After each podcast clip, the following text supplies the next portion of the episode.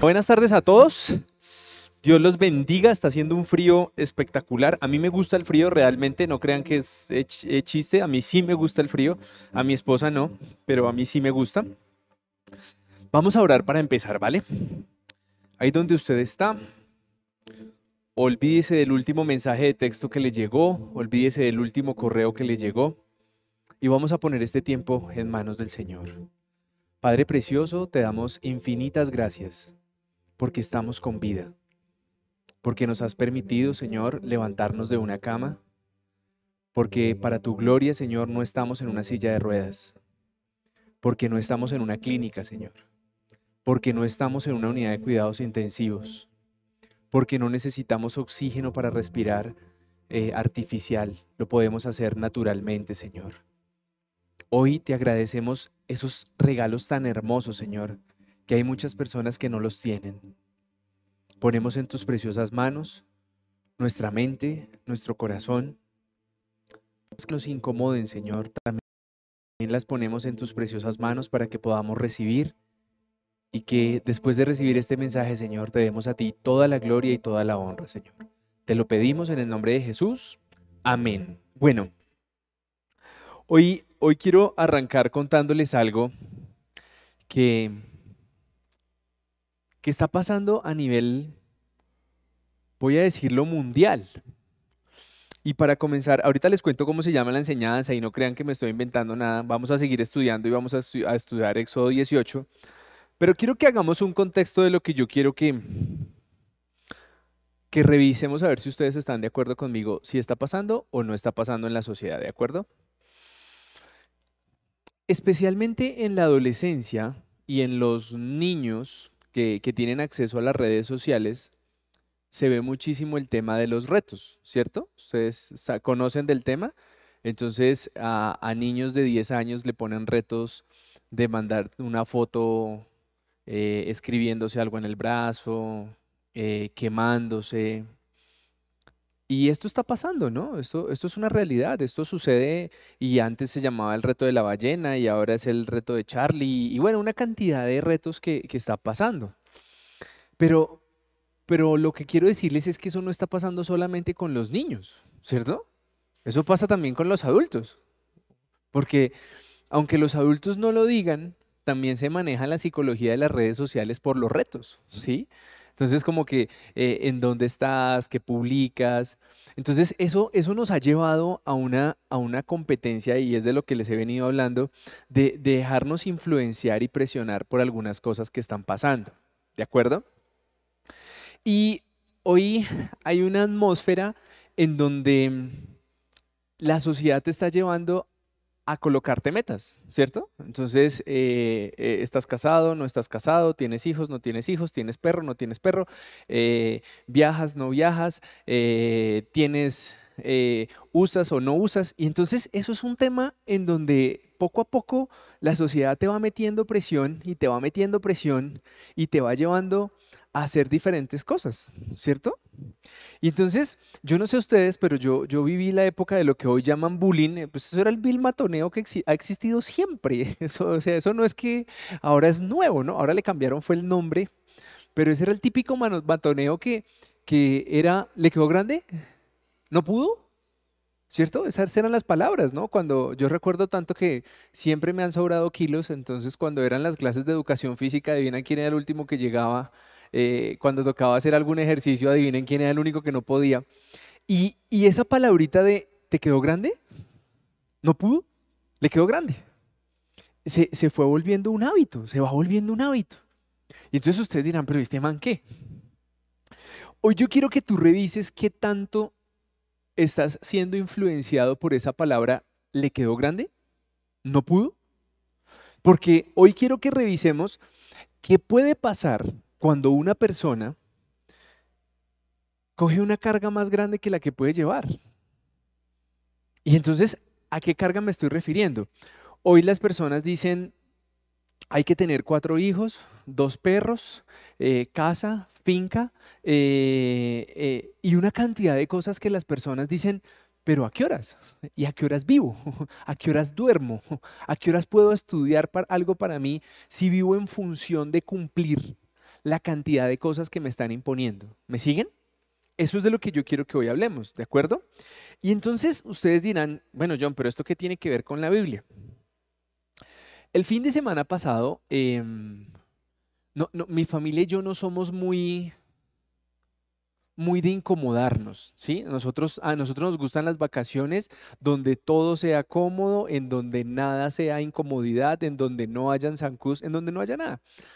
Y yo quería llevármelos a algún lugar, los cuatro, los cuatro, me los quería llevar a algún lugar y entonces eh, me puse a investigar qué había cerca y nos fuimos, ¿sí? Pero yo no quería ir a los lugares típicamente turísticos porque no quería que fuera un plan de dinero ni que fuera un tema de mostrar, quería un tema de los cuatro. Entonces, yo me di cuenta que hoy estamos en una sociedad donde el disfrutar de la familia, el disfrutar de la familia es una prioridad baja. ¿Me siguen? Lo que les estoy diciendo es, hoy en día la prioridad de disfrutar de la familia es una prioridad baja. ¿Cómo así, John? Vamos a hacer de cuenta, en un día normal suyo, usted se levanta, algunos no logran compartir con su familia el desayuno, salen hacia su oficina, salen hacia tu trabajo, se conectan a sus conferencias, sus hijos están en sus deberes académicos, usted no logra almorzar con sus hijos, no logra almorzar con su esposa, usted llega a las 6 de la tarde, a las 7 de la noche, con un nivel de cansancio en donde el compartir con la familia hoy no es una prioridad. Hoy es un tema que, ah, no, pues que dormimos juntos. Pero ojo, es compartir. ¿sí? Porque mientras el uno duerme, el otro duerme, no, eso no es compartir, eso es estar acostados en una misma cama, pero no significa el dialogar, el hablar, el conocer qué piensa la otra persona, ¿de acuerdo? Ahora, John, ¿y usted por qué arrancó hoy por ahí? Pues miren que es que a mí la Biblia me ha dado mucha información que hay veces pasamos como de, como muy rápido. Y la enseñanza que, que, les traje hoy se llama A la manera de Dios es más fácil. ¿Listo? Y miren lo que pasa en Éxodo 18, versículo 1 al 5. Cuando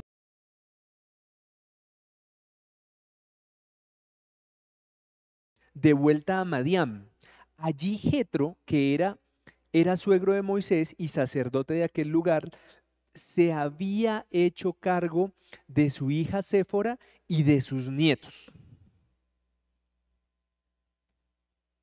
¿Me sigue a dónde voy? O sea, Moisés estaba tan ocupado que dijo, mi amor, coja a los niños y váyase. más o menos, ¿usted ha escuchado esa labor? No, no, no, arranca que yo me demoro aquí en la oficina, nos vemos más tarde. No, no, no, este fin de semana tengo un trabajo importante, nos vemos el lunes. Váyase para donde su mamá, váyase para donde su papá. Y entonces ustedes me logran entender de lo que yo vengo estudiando, cómo la Biblia nos muestra que una persona que, que para mí es un ejemplo a seguir, en algún momento le dijo a su familia, váyase con mi suegro, eso allá van a estar bien. ¿Será que realmente eso está bien? Entonces, hoy vamos a estudiar qué es lo que puede estar pasando con nuestras vidas en el que nos estamos subiendo en una cantidad de responsabilidades, de compromisos, de cosas por hacer, reuniones, meeting, cumpleaños, y ahora como todo es virtual, entonces eh, te ponen en una reunión a las 8 y en otra a las 8 y media, entonces desde aquí está en el celular y desde aquí está en el computador y jeje, Y una cantidad de cosas que nos estamos dejando meter un paralelismo, un paralelismo para vivir muy ocupados, ¿cierto? Y entonces, ¿dónde termina la esposa y los niños? Donde el suegro, suegrito, allá nos vemos, pasamos más tarde. Vaya al almuerzo donde su mamá, yo le llego más tardecito. Vaya que yo la recojo donde la mamá. Y eso es una frase que hoy existe en los hogares. Eso existe, ¿cierto? Algunos por ahí están haciendo como caras de, mm, pues sí, ¿no? Entonces, de eso es lo que yo quiero hablarles hoy, porque a mí me parece muy curioso que la Biblia nos permita darnos cuenta que Moisés por algún momento dejó su familia, su esposa y sus dos hijos ahí como con el suegro. ¿Listo? Ahora, no voy a hablar más de los suegros, no voy a hablar más de los suegros, porque finalmente el hombre era un sacerdote, como nos lo dice acá. Pero yo quiero que usted revise qué fue lo que le pasó a Moisés. Porque Moisés venía camellando para Dios y eso nadie se lo va a negar. Y el, hombre decía, listo, vámonos para la guerra, estamos sin agua, estamos sin comida, la gente reniega. Y el hombre dijo, no, yo me echo esta gente al, hombro y, y vamos para adelante, ¿cierto? Y eso es lo que, puede, lo que te puede estar pasando hoy a ti. Ahora, yo quiero que hoy también tú te des cuenta que tú puedes estar en la posición de Moisés, en donde en tu vida has tomado una cantidad de responsabilidades y te sientes como, yo ya no puedo más. ¿Sí o no? Porque Moisés estaba como muy contento con ese pueblo que vivía quejándose. Como que, ¿cierto? Pero el hombre decía, no, pues si Dios me eligió, ¿yo qué más hago? Entonces, ahora, yo quiero que ustedes miren realmente lo que pasa. Porque en esta vida tan ajetreada que llevamos, más esa presión psicológica del matoneo de que le quedó grande, hoy usted coge todo y dice yo puedo. No, no, yo lo hago. Y la gente está comenzando a asumir una cantidad de responsabilidades y yo, yo puedo. No, no, yo, yo lo hago. Y por encontrar aceptación en algunos temas laborales, la gente asume una cantidad de responsabilidades peores.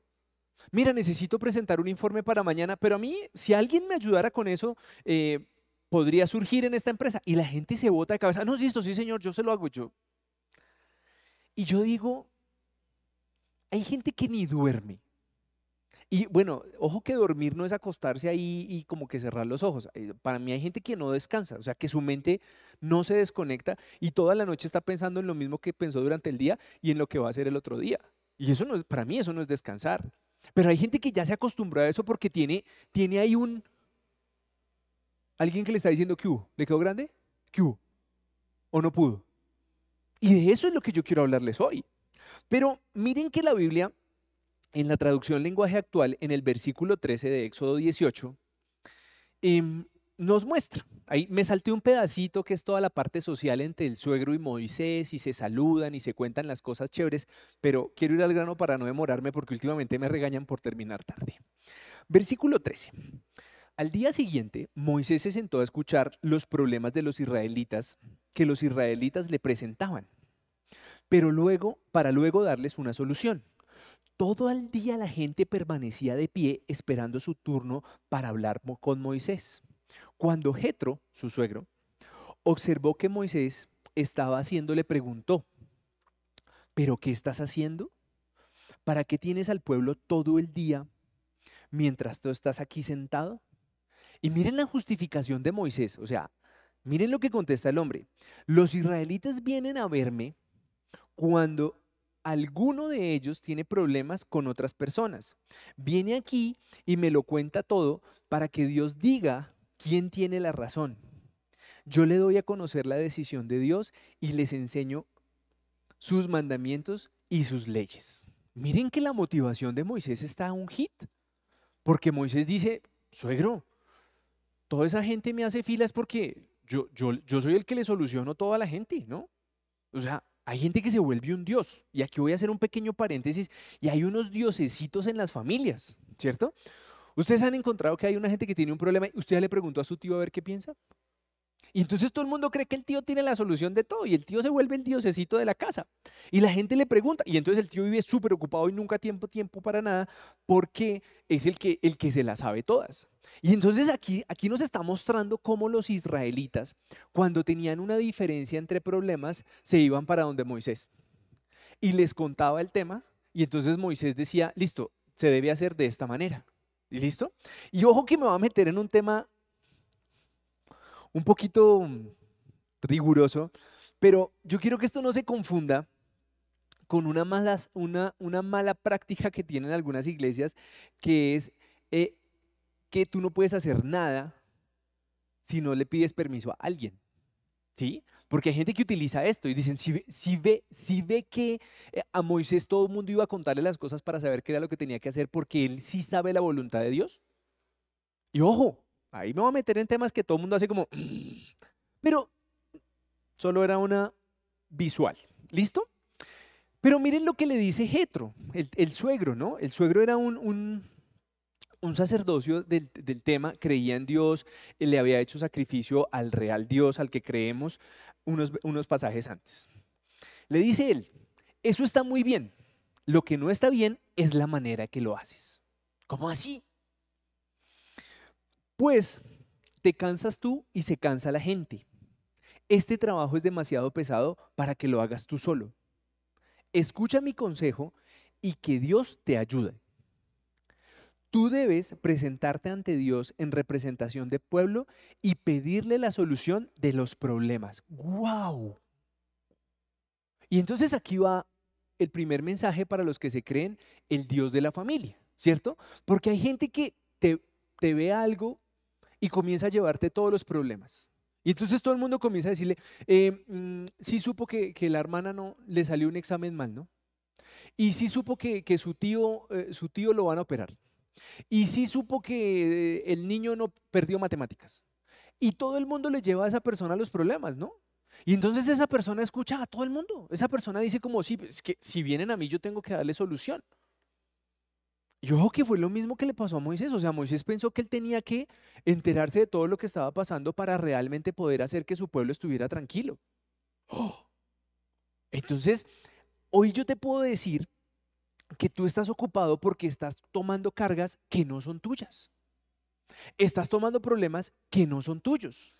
Estás tomando las finanzas de tu tía, estás tomando las finanzas de tus padres, estás tomando una cantidad de responsabilidades que no son tuyas. Y tú hoy sientes como que yo tengo que llevar con todo esto, pero es que no tengo tiempo. Pero la pregunta es, ¿todas las cosas que realmente estás a cargo en este momento son tuyas? ¿O son temas que has comenzado a tomar de otros y que estás cargando? Y eso está bien. Digamos que en, una, en una nota chévere de, de ser una buena familia, hay veces nos preocupamos los unos por los otros, ¿no? Fulano está enfermo, vamos a orar por él. Fulano está pasando una situación difícil, vamos a ayudarlo. Eso está bien, pero nosotros no podemos olvidar la instrucción que recibimos aquí. Tú debes presentarte ante Dios en representación del pueblo. ¿Quién era el pueblo? Las personas que tenían el problema. Y pedirle la solución de los problemas. ¡Wow! Nosotros no tenemos por qué volvernos el que le soluciona los problemas a la gente. No, que es que hoy no tuve con qué pagar la pensión. Ah, no, entonces tome páguela. Es que hoy no tuve con qué hacer mercado. Tome, tome haga mercado. Es que hoy no tuve con qué hacerme un examen. Ah, tome hagas el examen. Y entonces hay algunos que se vuelven los dioses de las familias y no tienen vida.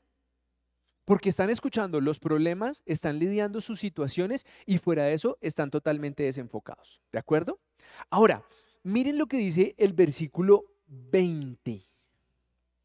Y esto creo que lo escribí entre mis versículos favoritos.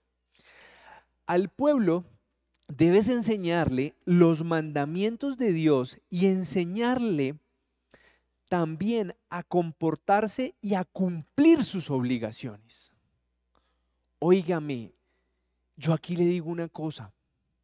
¿Será que realmente nosotros estamos enseñando los mandamientos de Dios? ¿Cómo comportarnos y a cumplir nuestras obligaciones? Porque miren que muchas personas viven en queja. Viven pensando que están siendo maltratados, que están siendo abusados por otras personas, pero la verdad es que no conocen la realidad. Y entonces yo, yo te pregunto, o sea, cuando tú le solucionas una situación financiera a un familiar, ¿eso cuántas veces puede pasar? Eso se va cogiendo como un hábito. Eso se va cogiendo un hábito. Tú le solucionas un problema financiero a alguien que tiene un problema de falta de organización en sus finanzas y él apenas vea la posibilidad de volverte a pedir, te va a volver a decir, ayude que estoy pelado el COVID jodido. Pero ojo que ahí es donde yo quiero que la gente logre entender que cuando tú te vuelves el diosecito de la familia, muchas veces no estás haciendo nada. Tú no estás solucionando nada. Tú lo único que estás haciendo es cargarle problemas a los demás. Que fulano no tuvo, que, que mi mamá... Ahora, yo pregunto, y esto se va a escuchar muy fuerte, perdónenme todos, pero hay veces nosotros nos preocupamos por las enfermedades de nuestros padres, ¿cierto? A mí me pasó hace unas semanas, yo decía como, pero venga, espere, momentico, momento. ¿De quién era la responsabilidad de cuidar la salud? de nuestros padres. Se escucha muy fuerte. Pero cuando uno se desmana en la forma de comer, en que, la, en que el azúcar, que la tensión, que... Pues viejo, ¿para dónde vas tú? Para problemas, para problemas médicos. Y todos vamos para allá. Donde nosotros no le pongamos cuidado al tema, vamos a terminar en problemas. Y cuando tú tengas, no sé, 60 años y vayas a donde tu hijo de 30, pues hermano, el man no te va a poder ayudar. El man no es tu Dios. Y si tú no tomas unas decisiones radicales en tu vida de cuidarte, pues tú no te vas a sanar. Yo no logro entender por qué la gente piensa que cuando uno le ora a Dios significa omitir las cosas lógicas que tienes que hacer. La gente no quiere tener deudas. ¿Y qué es lo primero que hace? Endeudarse. Pero es que yo le estoy orando a Dios para salir de las deudas. Sí, papi, pero la parte práctica, o sea, no más deudas. Es la fácil. No, pero es que, es que si Dios me quisiera, me consintiera. No, Él no se te va a alcahuetear. Bueno, pero ese es el primer mensaje que quería decirles que nos puede estar pasando que nos volvemos los dioses de las familias. Y si nos volvemos los dioses de las familias, podemos estar cayendo en que somos personas que no tenemos tiempo y que estamos súper preocupados por los demás. ¿Sí o no? Pilas. Ahora, yo les tengo una pregunta. ¿Qué tan dispuestos estarían ustedes que alguien venga a contradecirles la forma que ustedes están haciendo algo? ¿Qué tan dispuestos están? Algunos hacen cara como de, mm, depende. La mayoría nos incomoda, nos incomoda. Y cada uno en la especialidad que tiene. Si hay una persona que le gusta cocinar así y llega alguien a decirle, no, no, no, no, no, no, no, no, no, esto se hace mejor así. Inmediatamente usted comienza como, ¿sí? Cuando, cuando alguien que conoce de carros ve una falla y alguien viene a decirle, no, eso es tal cosa, usted comienza, porque no estamos dispuestos, no estamos dispuestos a escuchar porque para nosotros es muy difícil reconocer que una persona puede llegar a tener una opinión que te sirva. Eso nos cuesta, miren, eso le raya a uno. ¿Y qué fue lo que le pasó a Moisés? Moisés venía a ser el duro del paseo. Estaba a cargo del pueblo de Israel, lo que el man decía se cumplía, lo que el man eh, oraba, Dios lo daba, y llega el suegro, o sea, el suegro, imagínese el suegro, fuera el papá más o menos, pero el suegro. Y le dice, no, mi hijo, lo está haciendo mal. Y, así como va, ¿qué se siente? Uno comienza como, ay, no, pues sabrá mucho. Ah, no, claro. Pero yo sí quiero dejarles aquí una partecita que a mí me gustó mucho de este pasaje. Y es que Moisés fue humilde. Moisés le hubiera podido decir, como, como he escuchado de algunas personas, dice, ah, si me lo dice Dios lo hago, si no, no. Y yo, ah, ah, bueno. Pero miren, les traje este pasaje para que nosotros podamos entender un poquito la humildad de Moisés. Proverbios 29, 23. El altivo será humillado, pero el humilde será enaltecido. John, ¿por qué lo dices? Porque ahorita vamos a leer qué pasó, cómo le fue si hizo caso, si no hizo caso. Y eso lo voy a dejar para el final, porque hoy también traigo un mensaje muy práctico para este momento de vida donde tenemos muchas responsabilidades. Y yo, yo siento que aquí muchas personas pueden estar liderando varias cosas. Y eso me gusta. Pero me gusta más que veamos el enfoque que nos da este pasaje de cómo armar un equipo de trabajo. Oye, ¿y esto se volvió coaching? No, es que la Biblia no lo dice. Miren lo que dice a partir del, del versículo 21. Y le sigue hablando el suegro, ¿no? Para que puedas hacerlo, debes elegir entre los israelitas la gente que pueda ayudarte. Busca gente que sea capaz y obediente a Dios, que no sea mentiroso, ni favorezcan a nadie a cambio de dinero. ¡Wow! Y entonces hoy la gente dice, no, es que conseguir gente buena es muy difícil, ¿cierto? La gente dice, no, no, no, es que conseguir gente buena en un trabajo no se puede. ¿Qué es lo que estamos buscando de una persona buena? Aquí no lo está diciendo. Y se los voy a repetir a partir del 21. Para que puedas hacerlo, o sea, la estrategia de no concentrar a todas las personas en una sola, dice, para que puedas hacerlo, debes elegir entre los israelitas la gente que te pueda ayudar. Busca gente que sea capaz y ahí arranca las cualidades. Obediente a Dios, que no sea mentiroso, ni que favorezca a nadie a cambio de dinero tres perlitas. Y entonces hoy yo veo que hay mucha gente que dice, no, ocupadísimo, llevado, sin tiempo, con una cantidad de trabajo. ¿Cómo está tu equipo? ¿A quién estás formando? ¿O vamos a llegar a los 70 años en el mismo ritmo? ¿A los 80 al mismo ritmo? Yo, yo les digo que yo no creo. Yo no creo que las fuerzas nos den. Y nosotros tenemos que formar equipos de trabajo. Y, y si a Moisés le tocó que supuestamente, imagínese la motivación que a uno le hable Dios. Uno, yo creo que uno baja de allá como que dice, hágale que yo puedo con todo el mundo. Pero también tenía que haberse cansado. Entonces, mensaje. ¿Cómo estás armando tus equipos de trabajo? ¿Tú estás haciendo un emprendimiento? ¿Tienes una empresa? Eh, eh, ¿Tienes un trabajo? ¿Tienes gente a cargo? ¿Cómo te estás dejando guiar para formar tu equipo de trabajo? ¿Quién te lleva cafecito y dona? ¿Quién te llega chocolatico? ¿Qué? ¿O es una persona que realmente tú ves estas cualidades en ella? Porque yo les digo una cosa, miren, los seres humanos tienden a, ser muy sentimentales. Porque el sentimental, no, es que hoy no me pude levantar temprano porque anoche pasé una noche terrible, terrible, terrible, terrible. Y entonces el sentimental comienza, ay, pobrecito, no, ay, no te preocupes, ¿no? bueno, llegaste tarde, no, no pasa nada. ¿Qué tiene que ver una cosa con la otra? Cuando una persona realmente quiere cumplir, cumple, llega temprano, obedece, no miente, no se deja comprar por dinero. Pero hoy nosotros buscamos panas que nos alcahuetíen las cosas que nos gustan en cambio de gente que sea recta, en cambio de gente que quiera conocer de Dios, en cambio de gente que quiera decir, yo no miento, yo no te hago eso porque eso no está bien. Y entonces en estas épocas todo el mundo dice, ay no, pero es que, es que, es que vivir sin mentiras no se puede. Sí se puede.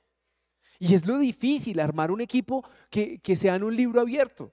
A mí me da mucha risa porque yo hay veces llego a reuniones, ¿no?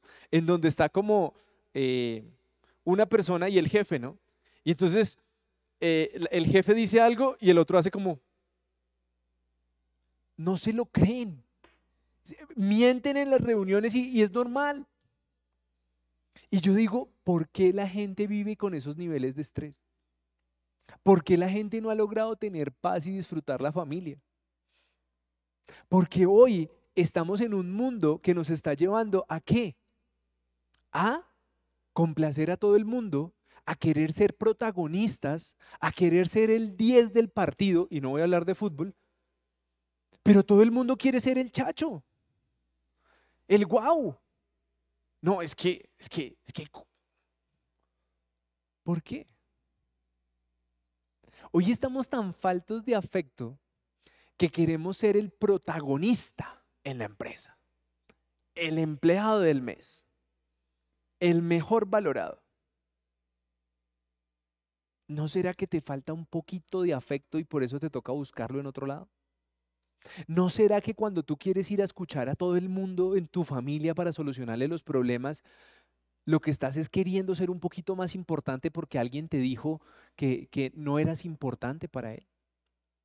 Y esto se escucha duro, fuerte, pero hoy yo quiero que tú revises porque de pronto tú hoy has, has cogido una cantidad de responsabilidades para quedar bien con tu familia, para que tu familia se sienta súper orgulloso de ti para que tu familia diga, no, si lo vio, ese empleo que tiene mi hijo, es que mi hijo, ese empleo que tiene, y no, eso cuando él llega le dicen, doctor. Hay familias que se dejan deslumbrar por eso. Y esas personas que cayeron en el juego en que la familia los idolatre porque les está yendo, comillas, bien en un trabajo, en una empresa, no tienen vida. Y la esposa está con, con el suegro. Y los nietos están con las abuelas. Entonces, de esto es lo que yo quiero hablarte hoy. Eso es lo que yo quiero decirte, compañero. Si tú hoy estás en un mundo súper ocupado, donde no tienes tiempo de nada, creo que no vas por buen camino. Porque al final de cuentas, para el cementerio usted se va solo, solito. Y ahora en tiempos de COVID solo van cuatro, los que cargan el cajón, no van más. ¿Se acuerdan que antes la gente le, fascinaba decir, no, y ese, eh, no, el entierro de fulanito, eso había gente por todo lado? Ese era el orgullo de muchas personas. No, es que al entierro de mi papá, eso, eh, carros y carros y coronas y coronas y coronas. Ahora con COVID van cuatro gatos y le dicen, bueno, ¿qué hubo? Deje ese cajón ahí y va saliendo. Entonces nuestras prioridades están totalmente invertidas porque nosotros hoy nos estamos dejando llevar por un cargo, por un empleo, por el reconocimiento de una familia y no tienes vida. Y hoy estás queriendo ser el, el chacho del paseo el que le soluciona todo a todo el mundo. Y esto no es así. Ahora, miren lo que, lo que va a pasar eh, a partir del versículo 22. Lo voy a contextualizar para que no se pierdan. Moisés lo hacía de una manera. El suegro le dice que lo haga de otra. Y le termina de explicar la estrategia. Versículo 22. Serán ellos los que en todo momento escuchen los problemas del pueblo y los resuelvan. Y se les presenta algún problema muy difícil de resolver, entonces te lo pasarán a ti. Con su ayuda, tu trabajo será más fácil. Si Dios te ordena seguir mi consejo, o sea, el suegro no se lo impuso. Si Dios te ordena seguir mi consejo y lo pones en práctica, tú podrás aguantar y el pueblo se irá a casa feliz y contento. Miren lo que hizo Moisés. Ojo para los que dicen, no, yo tengo mi propia manera y no voy a cambiar. Moisés siguió el consejo de su suegro, eligió, eligió gente capaz y le dio autoridad para atender los problemas del pueblo y a unos le dio autoridad sobre grupos de miles de personas, a otros sobre 100 y a otros sobre 50 y a otros sobre 10. Versículo 26. Ellos atendían al pueblo en todo momento y solucionaban los problemas más fácil. Ahí dice, más fácil, dejando que Moisés solucionara los más difíciles.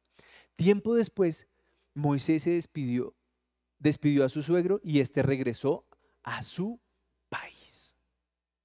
Les he leído, creo que 15 versículos. Y la Biblia nos está mostrando que en esos 15 versículos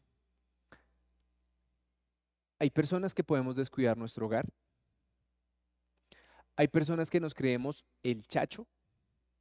Para los que no entienden el término del chacho, el, el duro que puede con todo, el que no importa, el que no se cansa, el que no se enferma, el que tiene tiempo para todo.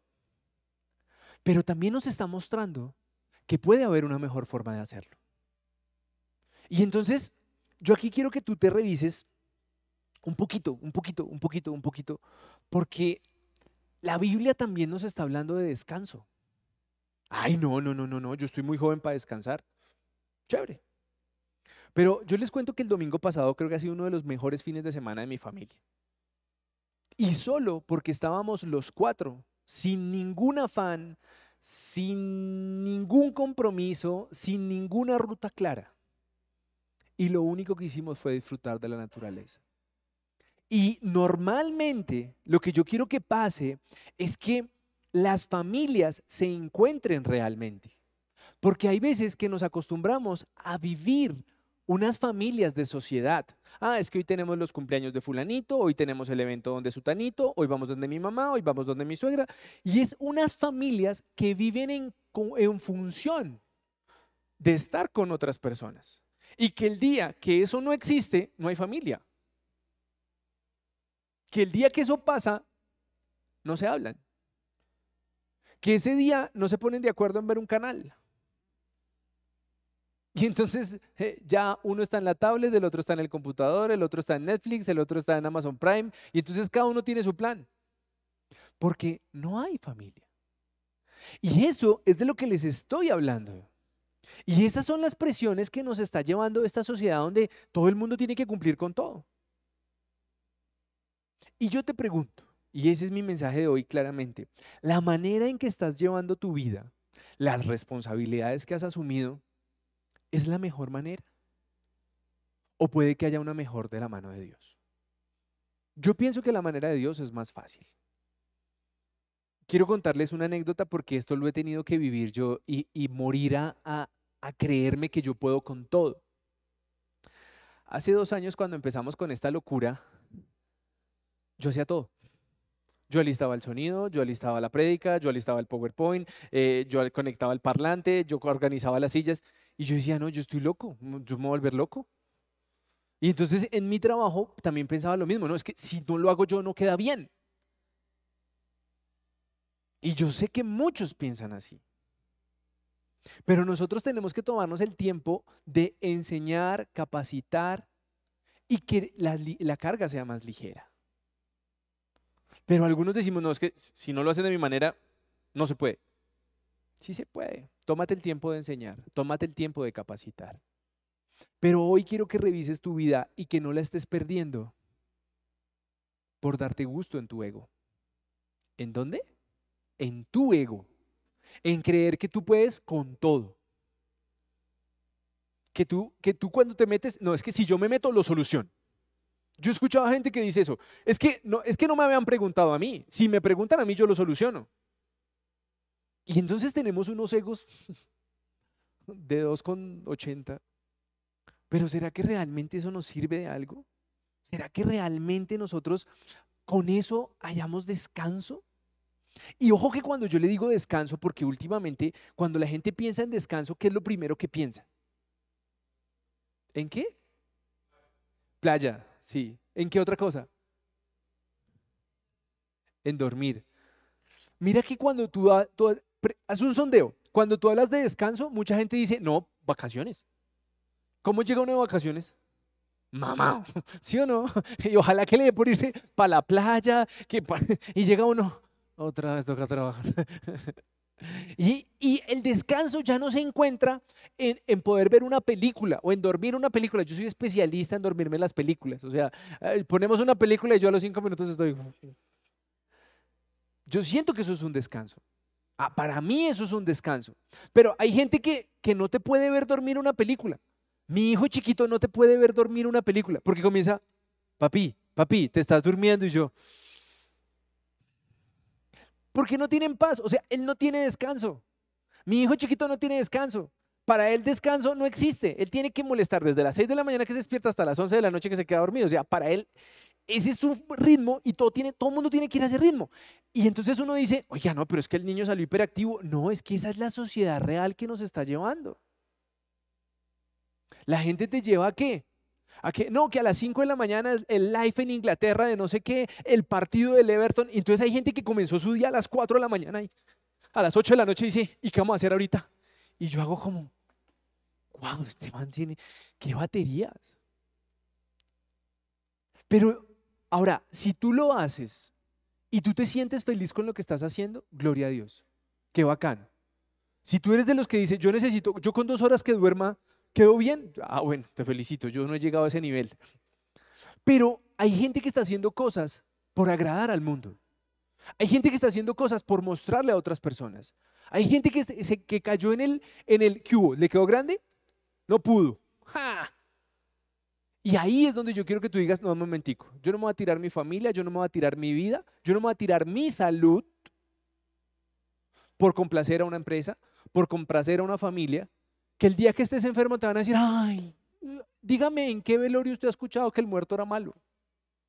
Todos dicen, ay, tan buena persona que era. Qué hipócritas somos, ¿sí o no? esa es la verdad. Pero, ay, ¿se acuerda cómo contestaba de feo? Nunca dicen eso en un velorio. Pero yo hoy lo que les estoy diciendo es, loco, tu vida se está pasando de pronto tienes una familia, no la estás disfrutando, has cogido una cantidad de responsabilidades y te pregunto, ¿tú eres feliz? Porque, o sea, yo veo gente que vive ocupada todo el día. Chévere. ¿Es feliz? No. Aquí hay algo mal. Y entonces encontramos refugios. escúchenme bien, encontramos refugios Entonces, no soy feliz con mi vida, pero tengo un refugio en las redes sociales, tengo un refugio en los videojuegos, tengo un refugio eh, eh, no sé, en el alcohol, tengo un refugio en, el cigarrillo, en, en, una cantidad de refugios que nos está camuflando la realidad de lo que hemos construido. Y yo sí quiero que ustedes vean lo que dice el Salmo 62.1. Solo en Dios haya descanso mi alma. De Él viene mi salvación. Y yo les digo algo, no sé cómo quieran tomarlo. Pero yo creo que ya no vamos a llegar a ser los más ricos del planeta. ¿O sí? Yo creo que no. Yo creo que está como difícil. De pronto del cementerio, de pronto. Pero hoy nuestras prioridades están totalmente desenfocadas. Hoy los jóvenes, los niños, eh, están pasando más tiempo con sus amigos que con sus padres. Hoy pasamos más tiempo en un trabajo que en nuestra casa. ¿Y será que esto es lo que vale la pena? Y yo te lo digo con todo el respeto del mundo. Tuve la oportunidad hace más o menos dos años de sentarme con un hombre de unos 70 años y me estaba haciendo una entrevista de trabajo, un profesional de, selección de, talento y, y entonces me preguntó por un momento por qué había tomado una decisión de renunciar en una empresa en la que estuve. Y yo le dije, eh, por mi familia. Entonces el tipo no lograba entender mi respuesta porque él me decía, no, no te logro entender. Le dije, sí, renuncié porque tenía tantas cosas a bordo que estaba dañando mi familia. Y entonces ustedes me dicen, ¿cómo así, John? Sí, porque cuando tú comienzas a cambiar tus prioridades y tu familia ya no importa, sino cumplir en tu trabajo, Tú eres un príncipe en el trabajo, tú te portas divino en el trabajo, tú eres el mejor en el trabajo y en tu casa eres un patán. Porque en tu casa te tienen que aguantar. Y hoy yo quiero que tú revises, porque a mí me parece de lo más chistoso del mundo es que hay gente que dice, oiga, ¿sí conoce a fulanito? Qué carácter tan bonito, tan sociable, tan amigable, esa forma de atender, esa forma de hablar. Y cuando uno conoce el de la casa, uno hace como, ¿de quién me está hablando? Y esa es la fachada en la que estamos viviendo. Gente súper importante, súper reconocida socialmente, que en la casa no saben de quiénes están hablando. No es que tú vieras, él es tan compresivo, tan amable, tan colaborador, y los de la casa comienzan a decir, ¿de quién están hablando? No, mira, él, él, él, cualquier cosa que uno necesite, él le ayuda. Y los de la casa hacen como... Y esa es la farsa que hoy la sociedad, las redes sociales, nos está llevando. No, sé si algunos tengan eh, la red social LinkedIn, no sé si alguno la maneja, pero yo siento que hay una, ¿cómo a llamarlo? Una epidemia. Cuando comenzaron los temas de la pandemia, Alguien dijo, no podemos salir de esta pandemia sin un libro leído, sin un curso hecho. Y eso se volvió viral y todo el mundo lo reposteaba. Te invitaba a que tú te capacitaras, te formaras y ta, Y eso es un boom. Ustedes ven hoy esa red de LinkedIn y todo el mundo saca el curso, el curso de certificación de, de, de A, de B, de C, de... Y yo digo, ¿será que esa gente sí vive? ¿Será que sí duerme? ¿Será que es feliz con todo lo que está haciendo? ¿O cayó en esa en fachada de querer mantener un, un perfil muy pilo porque no tiene nada más? Y yo quiero que hoy tú te revises y que tú hoy digas, sí, yo puedo haber caído, porque algunos hemos caído en, en, el trabajo y creemos que el trabajo es la prioridad. Algunos hemos creído que, que el ministerio es la prioridad que esto tiene que ser todo. Y aquí a este hombre le tocó bajarse del bus y tocó decir no puedo solo. Entonces, yo sí hoy les pido que ahorita que Viviana venga a orar, podamos nosotros reflexionar si realmente estamos en qué punto. ¿Estás teniendo una familia porque te tocó? porque quieres. Ahora, que te hagas una pregunta. ¿Será que este hombre o esta mujer con la que vivo quiere seguir viviendo conmigo? ¿O está aburrida? ¿O está aburrido? Esas preguntas no se hacen, John. ¿Cómo? Esas preguntas son las que hay que hacerlo. Porque eh, yo veo como una pareja en una red social se jura amor eterno. O sea, se ven tan lindos que, que yo hasta digo, ¿será? ¿De verdad? Y es de lo que yo les hablo que los hogares se vuelven hipocresía, porque no logran mantenerse ni en ese idilio perfecto donde todos son corazones y nubes, ni logran odiarse permanentemente. Y yo quiero que hoy tú te ubiques en una posición real. Este, este soy yo realmente. Yo soy de los que escribo una palabra bonita al mes. Ah, bueno, bien. Pero hay gente que dice, no, yo tengo que ser divino en el hogar y escribe todos los días un mensaje, copiado, renegado, lo que sea, pero lo envía. Y yo hago como, ¿ese eres tú? No eres tú. No, yo todos los días me levanto y le hago una aromática a ella porque ella se merece una aromática. Y por dentro está, otra vez me tocó hacer esta aromática y si no se levanta a hacer un tinto siquiera y yo no estoy haciendo la aromática. Entonces yo digo, ¿para qué carajos vives en esa farsa?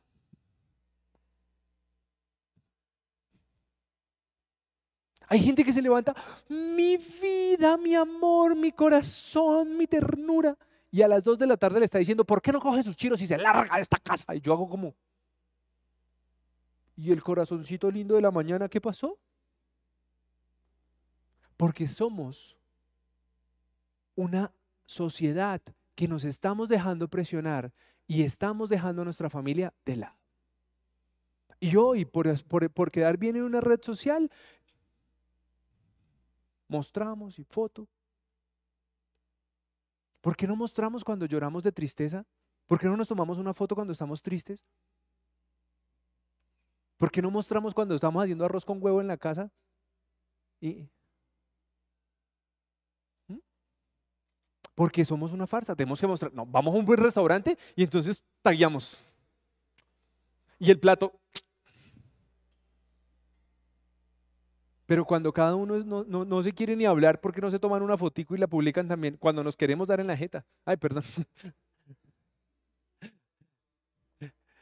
Pero ese es, miren, ese es el cristianismo del que yo le hablo. O sea, seamos auténticos, compañeros. Pero es que todo el mundo es paz, amor. No, locos, eso no funciona así. Ahora, usted me va a decir, bueno, John, y después de todo este mensaje, ¿qué? Usted puede llegar a estar en esa posición de querer agradar a todo el mundo. De querer agradar a sus padres, agradar a sus hermanos, agradar a sus tíos, agradar a sus primos, agradar al abuelito. Algunos ya agradan hasta a los hijos.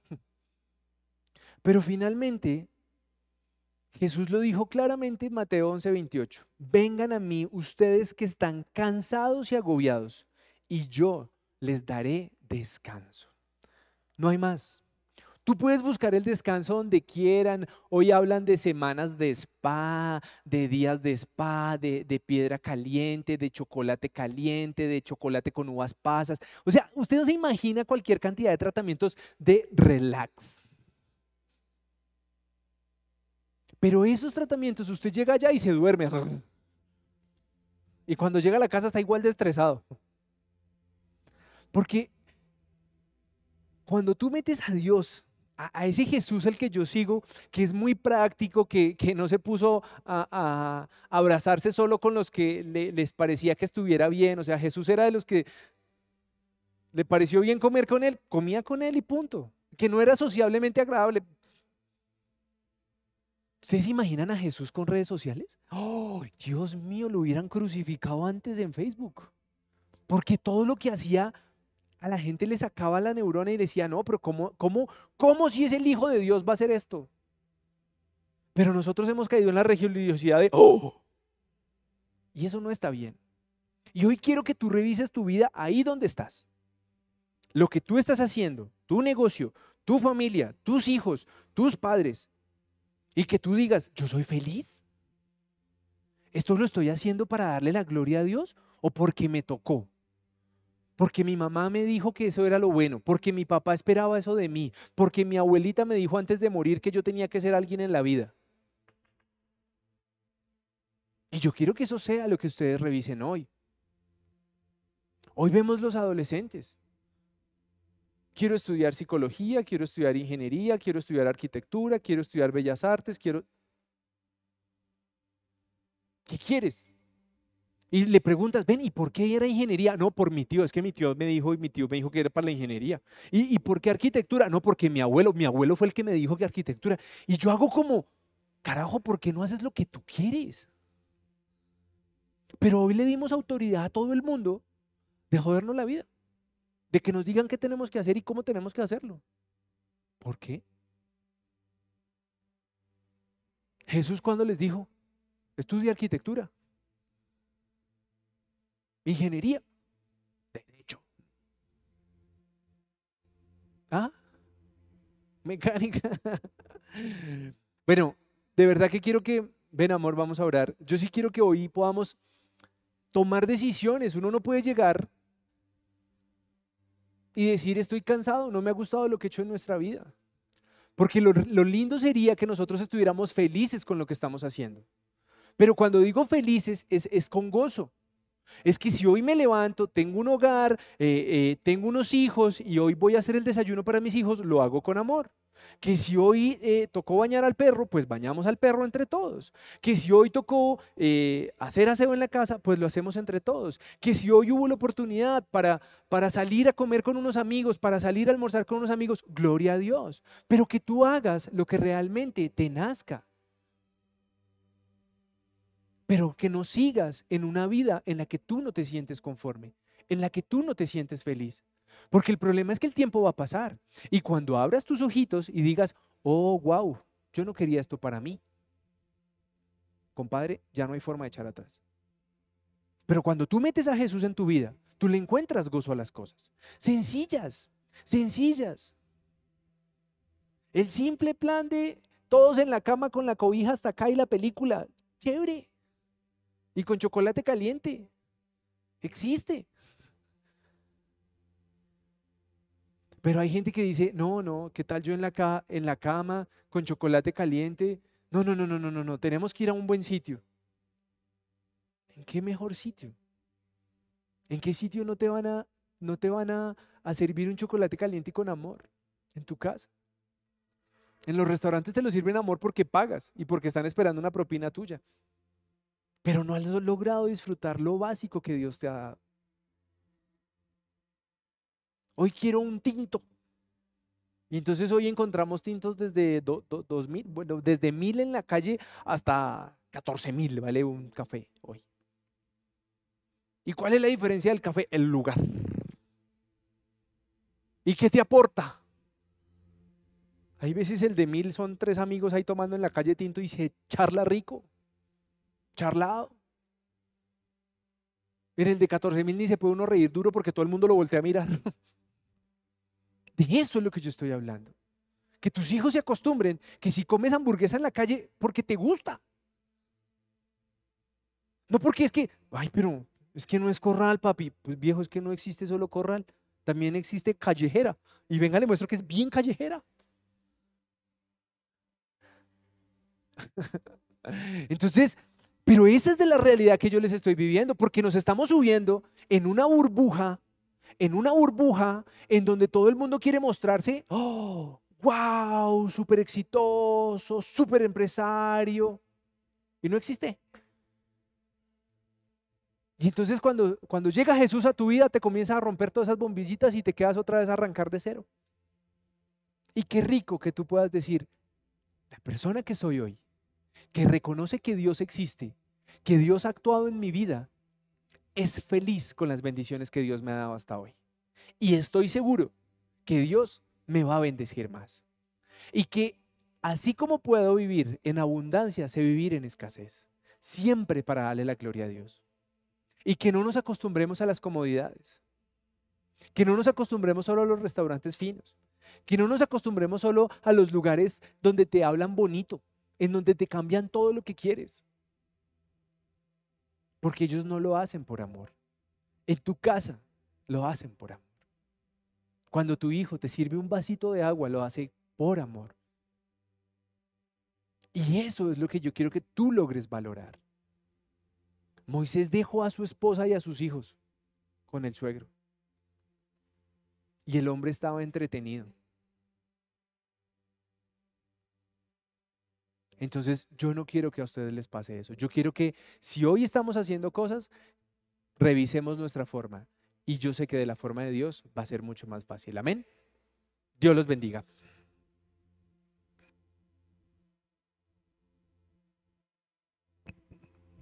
Bueno, buenas noches para todos. Dele duro. Los invito a que cierren sus ojitos, por favor, que me acompañen en esta oración para poder cerrar este mensaje. ¿Les parece? Cierren sus ojitos. Padre precioso, venimos delante de tu presencia, totalmente sedientos, Señor, de poder recibir tu palabra. Gracias por este mensaje que nos has dado, que tal vez a todos nos toca de una u otra manera. Señor, permite que este mundo que nos absorbe, Señor, nosotros podamos hacernos a un lado y poder vivir esa vida que tú quieres para nosotros. Sobre todo poder valorar lo que nos das y las personas que tenemos a nuestro lado. Bendito Rey, tal vez durante años nos hemos dejado llevar. Estamos consumidos, Señor.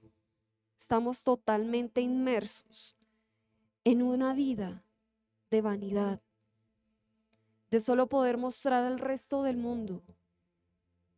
Pero no somos felices. No existe la felicidad dentro de nosotros.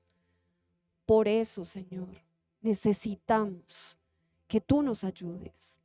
Necesitamos, Señor, que esa felicidad que tenemos, que nos posee, porque estamos en tu presencia, porque tu Espíritu Santo nos acompaña, sea la que las, las demás personas lo puedan ver, y sean ellas mismas la que también sigan ese ejemplo. Solamente debemos concentrarnos en ti. Tu palabra no lo dice.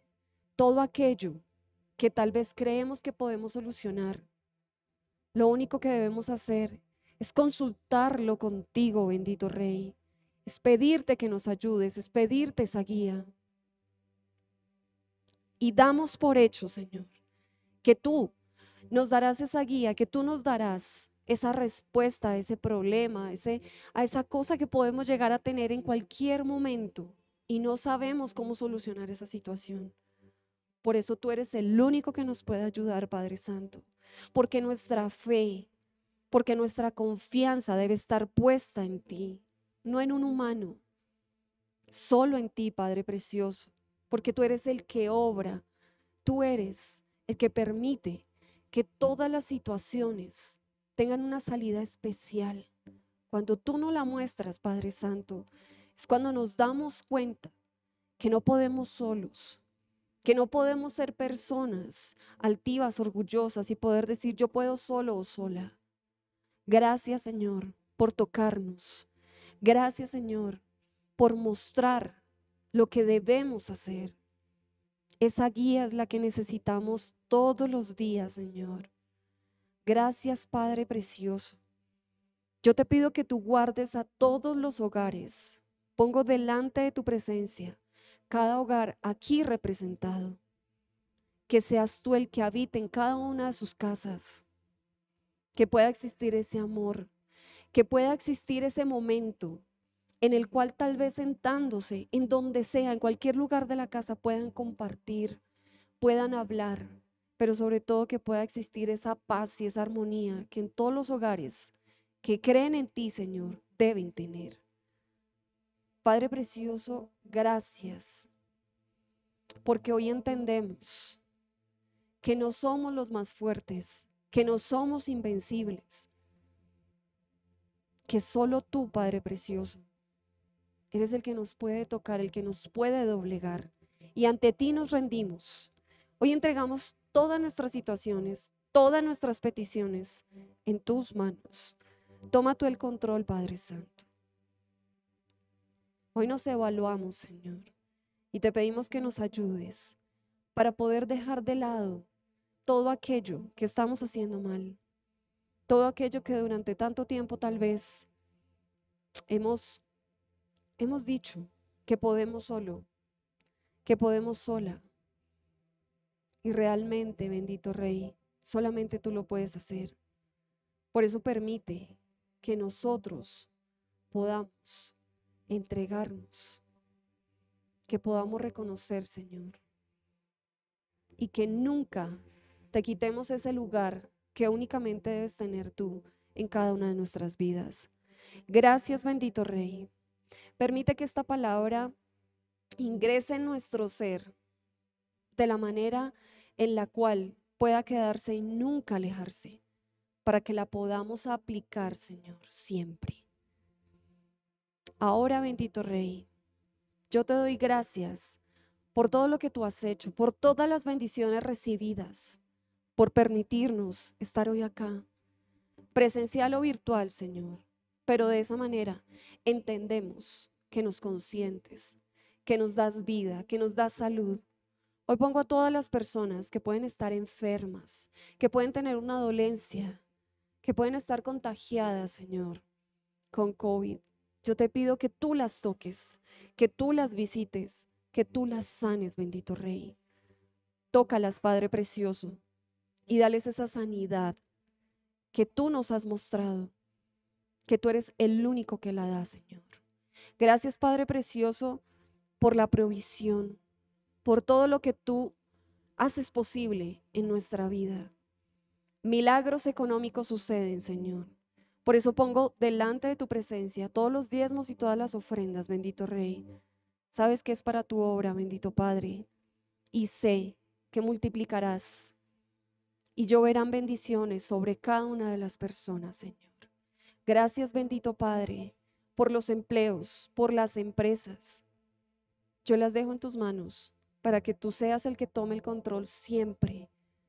Que si alguien está buscando empleo, Señor, tú milagrosamente lo ubiques y que sobrepase toda expectativa que, pueda tener esa persona, Señor.